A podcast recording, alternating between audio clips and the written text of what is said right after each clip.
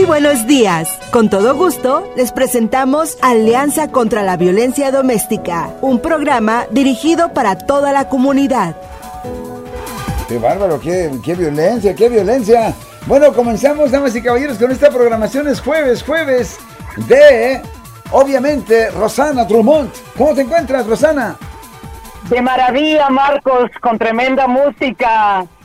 Tremenda bienvenida. Que vive el 5 de mayo. Un gran saludo para todas las personas, a toda la audiencia que nos hace siempre el favor de acompañarnos. Y muchísimas gracias, Marcos, por brindarnos esta gran alegría con esa tremenda canción. Muchas gracias a ti. Y claro que sí, tenemos también una invitada. Siempre, como lo he dicho y lo reitero muchas veces, es un gusto saludarte a ti, mi compañero Marcos Gutiérrez, y a nuestro público que nos escucha en este su programa comunitario Alianza contra la Violencia Doméstica. Les saluda una vez más su amiga de siempre, Rosana Drummond, del periódico Alianza Metropolitan News. Y el día de hoy nos acompaña nuestra amiga Celia Laguna, quien tiene una amplia experiencia trabajando y brindando servicios a las víctimas de violencia doméstica y de abuso sexual. Cecilia en la actualidad trabaja en la organización Infinity New Day como trabajadora asociada de salud mental. Asimismo, es conductora del programa Familia Unida en la radio 94.1 FM en la radio Mixteco, la voz milenaria del condado de Ventura. Celia Laguna, amiga, bienvenida al programa Alianza contra la Violencia Doméstica. Muchas gracias, buenos días a los dos. Ah, para mí es un placer estar aquí el día con, con ustedes compartiendo esta información que muchas de las veces nos cuesta un poquito de trabajo entender, ya que el tema que vamos a hablar el día de hoy definitivamente es algo que no se ve y que qué importante es que traigamos esta información a nuestra comunidad. Muchas gracias a los dos. Gracias a ti, Celia, por acompañarnos a mí, a mi compañero Marcos Gutiérrez y brindar esta excelente información a nuestra comunidad, que realmente todos necesitamos saber muchísimo más. Y el día de hoy conversaremos sobre eh, los temas de salud mental y la violencia en el hogar, como tú lo has dicho, Celia, un tema que a veces no nos gusta abordar, pero realmente es necesario. Y entre todos vamos a aprender. Aquí no estamos para juzgar, aquí no estamos para decir esto nunca debió pasar, pasó, pero estamos aquí contigo y, juntos vamos a aprender. Celia, por favor, háblanos sobre la importancia de la salud mental. ¿Cómo afecta y cómo puede tener una persona una buena salud mental?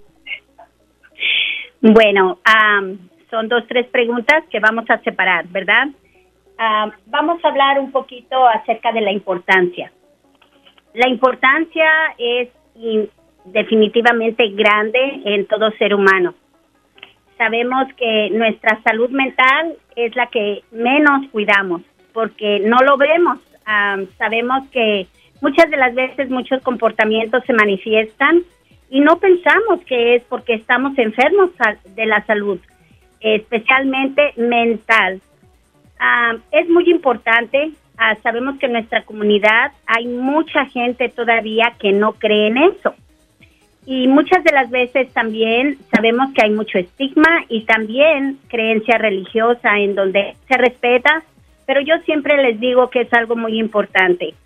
Rezando quizás te puede ayudar, pero también es importante que acudas a un profesional. ¿Por qué?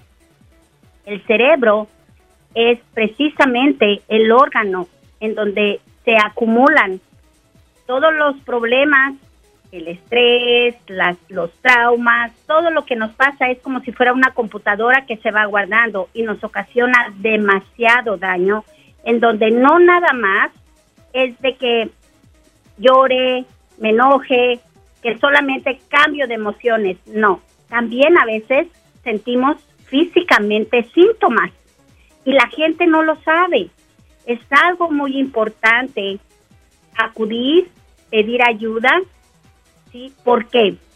Vamos a hablar de tu segunda pregunta. Porque es muy afectado cuando tenemos muchos traumas. Puede ser por algún accidente, puede ser por algo extremo que nos pasa en la vida, que seamos testigos, no necesariamente es que nos pase, sino a veces somos testigos de cosas catastróficas, muchas de las veces abuso, abuso sexual, abuso emocional, abuso de físico. Todo eso es algo que nosotros debemos, ¿verdad?, de tomar en cuenta que a veces nos sale inmediatamente.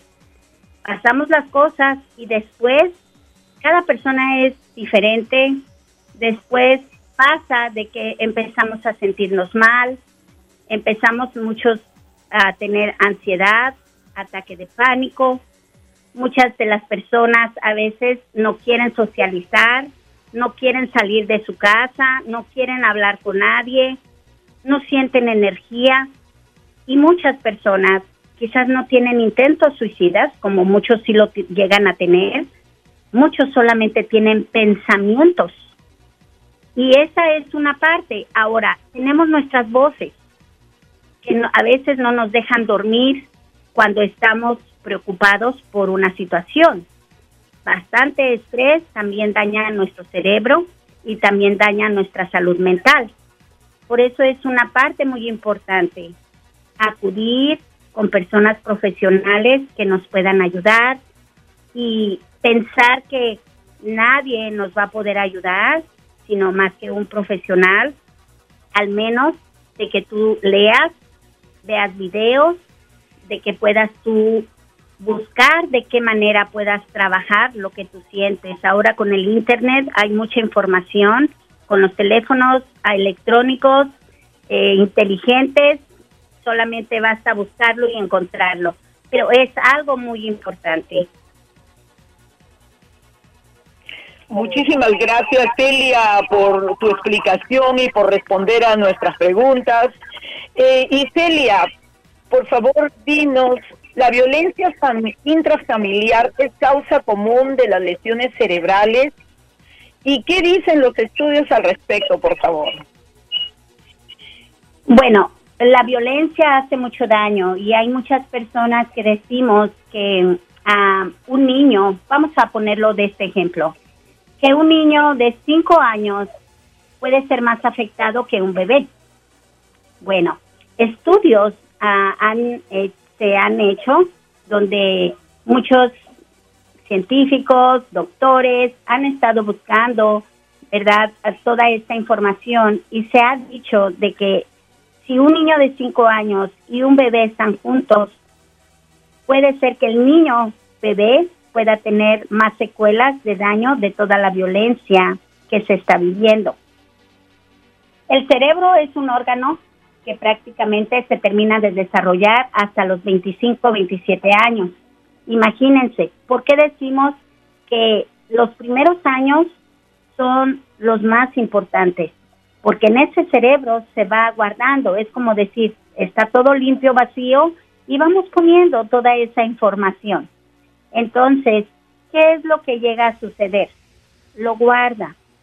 A veces yo les explico a las personas, cuando hay mucha violencia, cuando hay muchos problemas, a veces el monstruo despierta hasta después, 10, 12 años o más, con muchos problemas que muchos llegan hasta llegar a adicciones. Es una parte muy importante mirar que en este órgano prácticamente se va guardando. Tenemos varias partes importantes de nuestra memoria y eso es precisamente donde está dentro de nuestro cerebro, que por eso es una parte importante que uno tenga mucho cuidado si recibes un golpe, sobre todo en la cabeza, en la cara, es un impacto violento, es un choque en el que esto prácticamente, ¿verdad? El casco es como un defensor que te está protegiendo. Pero la onda expansiva de la explosión, del puñetazo que te dan en la cabeza, abusiva, puede dañar las células cerebrales en el punto del impacto de lanzar al cerebro contra el cráneo. Lo que esto a veces ocasiona que lastimen los tejidos ¿verdad? Que desgarran las fibras nerviosas y provoca muchas de las veces hasta hemorragia. Por eso es una parte importante que cuando Las personas son atacadas a veces en la calle o a veces eh, dentro de la violencia doméstica entre las parejas. Hay personas que no nada más se dan el puñetazo, se agarran la cabeza en contra de la pared. Y es triste, porque no llegan a pensar que cada golpe estamos prácticamente dañando las células cerebrales y que muchas personas llegan a tener hasta físicamente problemas. En mi experiencia, yo he tenido a personas que a veces su ojo se voltea de golpes que a veces han recibido. Por eso es muy importante que cuando son víctimas de violencia doméstica y tienen demasiado abuso, a veces no se ve. Inclusive, lo voy a decir aunque se escuche mal, pero hay muchas personas que dicen, pégale donde no se vea. Pero fíjense bien, un moretón se puede quitar, pero un daño en el cerebro no se puede quitar y puede traer muchas consecuencias. Entonces, tenemos que tratar, ¿verdad?, de educar y de prevenir, sobre todo ahora que tocamos este tema, me da un poquito como también un poquito de, no sé, una sensación de que realmente mirando todos los casos debemos de concientizar a nuestra comunidad que esto no, no puede pasar, debemos de parar. Y si creen que tienen un problema de control, busquen ayuda. Y si es víctima, también busque ayuda. También puede hablar con su doctor para que le haga exámenes para que estén seguros de que estén bien. Las manifestaciones a veces se presentan con muchos dolores de cabeza. Dicho, eh, Celia, y muchísimas gracias por este llamado que has hecho a nuestra comunidad. Es verdad, tenemos que concientizar y saber que la violencia doméstica es un crimen que realmente tiene que parar y hay que reportarlo. Celia, en, dinos qué es la violencia doméstica en el hogar, cuando empiezan los gritos, ¿es tiempo de decirle adiós a su pareja? Bueno, la violencia en el hogar es prácticamente cuando la persona que está cerca de ti, ¿verdad? Abusa de diferentes maneras. Puede ser emocional, puede ser verbal, como dices tú, gritos, se puede ir, bueno. Ah, puede cualquier persona explotar y ser violenta por estrés, por cualquier situación y quizás una de las cosas que por eso debemos de tener la comunicación abierta y poder decir, ¿sabes qué? No me gustó cómo explotaste, cómo me gritaste, cómo me ofendiste, ¿verdad?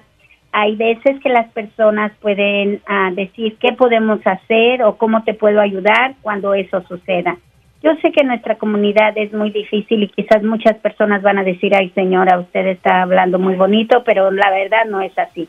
Y es verdad.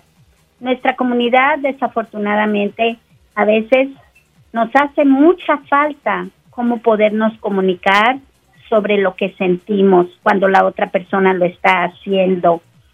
Creo yo que es importante trabajar primero trabajar en donde quizás ese día vino a molesta o molesto porque tenía bastante estrés o porque pasó alguna situación, a lo mejor sabes que si quieres, cálmate y luego hablamos.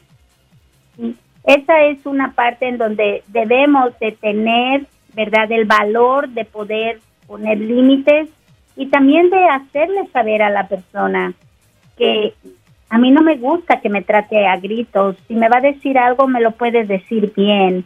Y si me dice muchas malas palabras, pues también yo creo que no tiene que gritarme ni decirme malas palabras para decirme o comunicarme algo. Pero es importante también la otra parte, hacer saber a su pareja, no nada más agachar la cabeza, porque hay personas que nada más lo agachan y no dicen nada. Hay veces que por evitar problemas, mejor no digo nada bueno, quizás en el momento en que esté explotando, a lo mejor me muevo del lugar o a lo mejor le digo, estás muy irritado o muy irritada, ¿sabes qué? Te voy a dar tiempo a que te calmes, no quiero hablar ahorita en este momento así. Hay muchas opciones, pero si esto pasa constantemente, o si me está gritando y también me está amenazando que me va a pegar y yo pienso que sí lo va a hacer y es demasiado, pues también igual le tengo que decir que si esto vuelve a pasar, pues creo que no va a funcionar la relación. Porque no voy a esperar a que me dé un golpe. Hoy empezó con gritos, mañana va a ser un golpe. Claro que sí, Celia, muchísimas gracias. Eh, y permíteme pedirle la palabra a mi compañero Marcos Gutiérrez y, eh, y enseguida, luego, si el tiempo lo permite, te sigo en la entrevista. Marcos, por favor, adelante.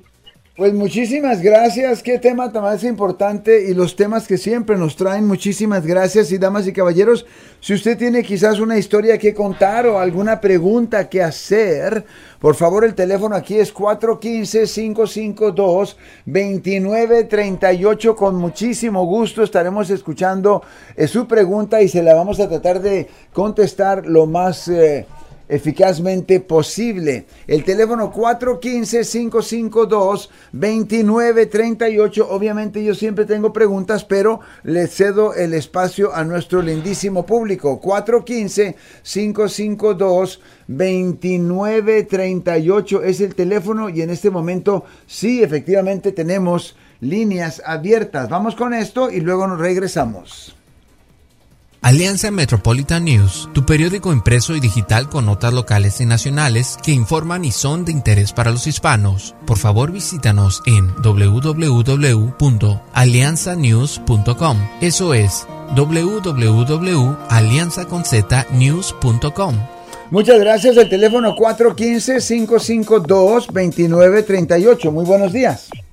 Hola, buenos días. Oh, disculpe, yo tengo una pregunta. Yo tengo una hija, ella tiene 32 años. Ah, ella después de que le dio el COVID, ella ha experimentado muchos ataques de ansiedad y pánico. Y mi mayor susto fue el, el, el sábado, este sábado que pasó, mi hija se fue a unas vacaciones a, a, México, pero estando allá ella se puso muy mala, perdió la razón. Uno le hablaba y, y nomás ah, decía incoherencias la llevaron al, al médico allá y le dieron este un tratamiento.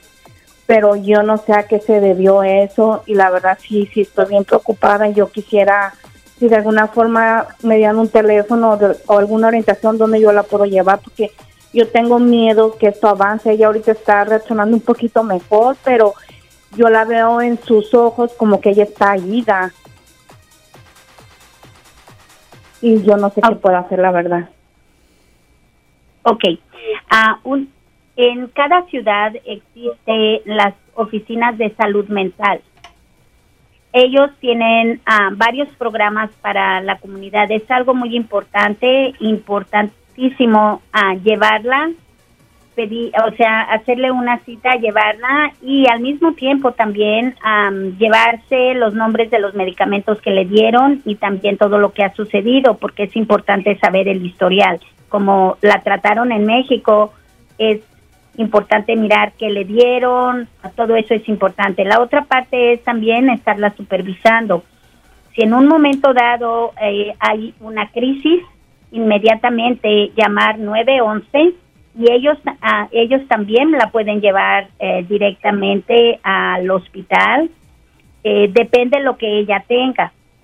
Recordemos que muchas de las veces nosotros podemos pensar que es una cosa y puede ser otra. Es importante si ella tiene su doctor de cabecera también inmediatamente reportarlo. Los doctores muchas de las veces si ella necesita ayuda psiquiátrica, ellos mismos hacen la referencia. Entonces es algo muy importante. Si no tiene doctor, si no tiene aseguranza en su ciudad, busque el, departamento de salud mental del condado o de la ciudad y ahí ellos le pueden asistir. Y se llama Health Department, ¿no? Mental Health Department. Sí, Mental Health Department. Ah, es algo muy importante. Normalmente en todos los lugares está y ellos también tienen hospitales que pueden ver de emergencia es algo muy importante y ah, de alguna manera estar alerta porque es, importante que dé seguimiento, no porque se vea que está mejor, no, tiene que ver el por qué, porque algo bien importante que quiero que les digan es que cuando hay una crisis, es importante ir al doctor. Hay gente que después de una crisis se siente bien, se va recuperando, pero no sabemos cuándo le puede llegar otra crisis y esa crisis puede ser más fuerte de la primera. Entonces es importante que vea a su doctor o si no, haga una cita con el Departamento de Salud Mental. Muchas gracias, señora, por la confianza que tienen hecho en California para platicarnos sobre ese caso. Yo tengo solamente una pregunta. Tenemos como cinco minutos para terminar con el programa, pero en su eh, experiencia, em, una vez que hay violencia doméstica en un hogar y se involucra la policía, ¿se ha terminado ese matrimonio? No, hay muchos matrimonios que continúan, inclusive el agresor a veces da las gracias. Al principio se enoja, al principio no le gusta. He tenido muchos casos de que los matrimonios siguen y es algo que a veces ellos mismos reconocen. ¿Sabes qué? Si no hubieras llamado a la policía, yo no hubiera cambiado, porque al ser reportado, muchos son arrestados y muchos se les ordena hacer clases de control de enojo, clases 52 semanas de violencia doméstica, cómo aprender a tener control de las emociones, cómo vivir y saber las consecuencias de lo que es el crimen de la violencia doméstica y al mismo tiempo cómo no perder y prevenir el mantener la familia. Esa es una de las partes, pero no en todos los casos pasa la, la persona que quiere cooperar. Hay personas que lo vuelven a repetir y desafortunadamente sí pierden la familia y sí se llegan a separar. Pero hay muchas personas que trabajan muy fuerte, los dos, y llegan, en este caso, a salvar su matrimonio. Tres minutos y medio para las once de la mañana. Seguimos con Roxana Drummond. Gracias, Marcos. Eh, Celia, dime, ¿qué tipos de violencia eh, se producen en el hogar y en la familia? ¿Y cómo se pueden prevenir? Tenemos el abuso físico, el abuso emocional, tenemos el abuso de negligencia, tenemos el, el abuso sexual. Todos esos abusos, ¿verdad? Incluyen los mentales, que viene siendo la humillación, cuando viene siendo la minimización, cuando minimiza todo lo que la otra persona hace porque dice que nada sabe hacer, cuando hay amenazas de llamar a emigración para que vengan por la víctima, de quitarle los niños, de dejar que no le va a dar ni un cinco, se va a cambiar de trabajo o se va lejos y no le va a dar ni un cinco todo eso es abuso emocional, abuso económico cuando no cumple con las necesidades del hogar y no da el dinero necesario para cubrir esas necesidades. Eso también es abuso económico. Todo eso prácticamente entra dentro junto con el aislamiento. El aislamiento es otro abuso en el cual no quiere que visite la familia ni que la familia la visite ni que tampoco tenga amistades, mucho menos que vaya a estudiar o que vaya a trabajar. En este caso de violencia doméstica, normalmente el abusador es quien tiene todo el control en la víctima de diferentes maneras. Y por eso hay muchas personas que dicen, es que no me pega. Por eso no puedo llamar a la policía. Pero es abusada emocionalmente y es abusada económicamente de diferentes maneras, no tiene vida esa persona. Entonces, todo eso incluye la violencia doméstica dentro de un hogar. Muchísimas gracias, Celia, por este, tu participación. Marcos, no sé si hay tiempo de una pregunta más o de lo contrario, tú dirás, tú tienes la palabra, Marcos. Muchísimas gracias, nos estamos despidiendo, le queremos dar las gracias a Celia Laguna y que nos repita nuevamente en dónde podemos encontrarla y escucharla. Estamos uh, en Radio Indígena 94.1 FM en el condado de Ventura. Normalmente el link dice um, Radio Indígena 94.1 Oxnard en el internet. Ahí es donde nos pueden escuchar. Y el número de teléfono para llamar es 805-790-7100. 7091. Perfectamente bien, muchísimas gracias Rosana Drummond, que tengas un día espectacular, viva 5 de mayo. Viva 5 de mayo, muchísimas gracias Marcos por la oportunidad, gracias Celia. Muchas gracias a ustedes, bonito día para toda nuestra audiencia también. Perfectamente bien dicho y damas y caballeros, vamos a tomar una pausa, regresamos eh, inmediatamente. Muchísimas gracias por su sintonía. Mi teléfono personal 650-740-1910. Vamos y regresamos. Este programa es parte del proyecto periodístico sobre la violencia doméstica en la comunidad latina y cuenta con el apoyo y generosidad de Blue Shield of California Foundation.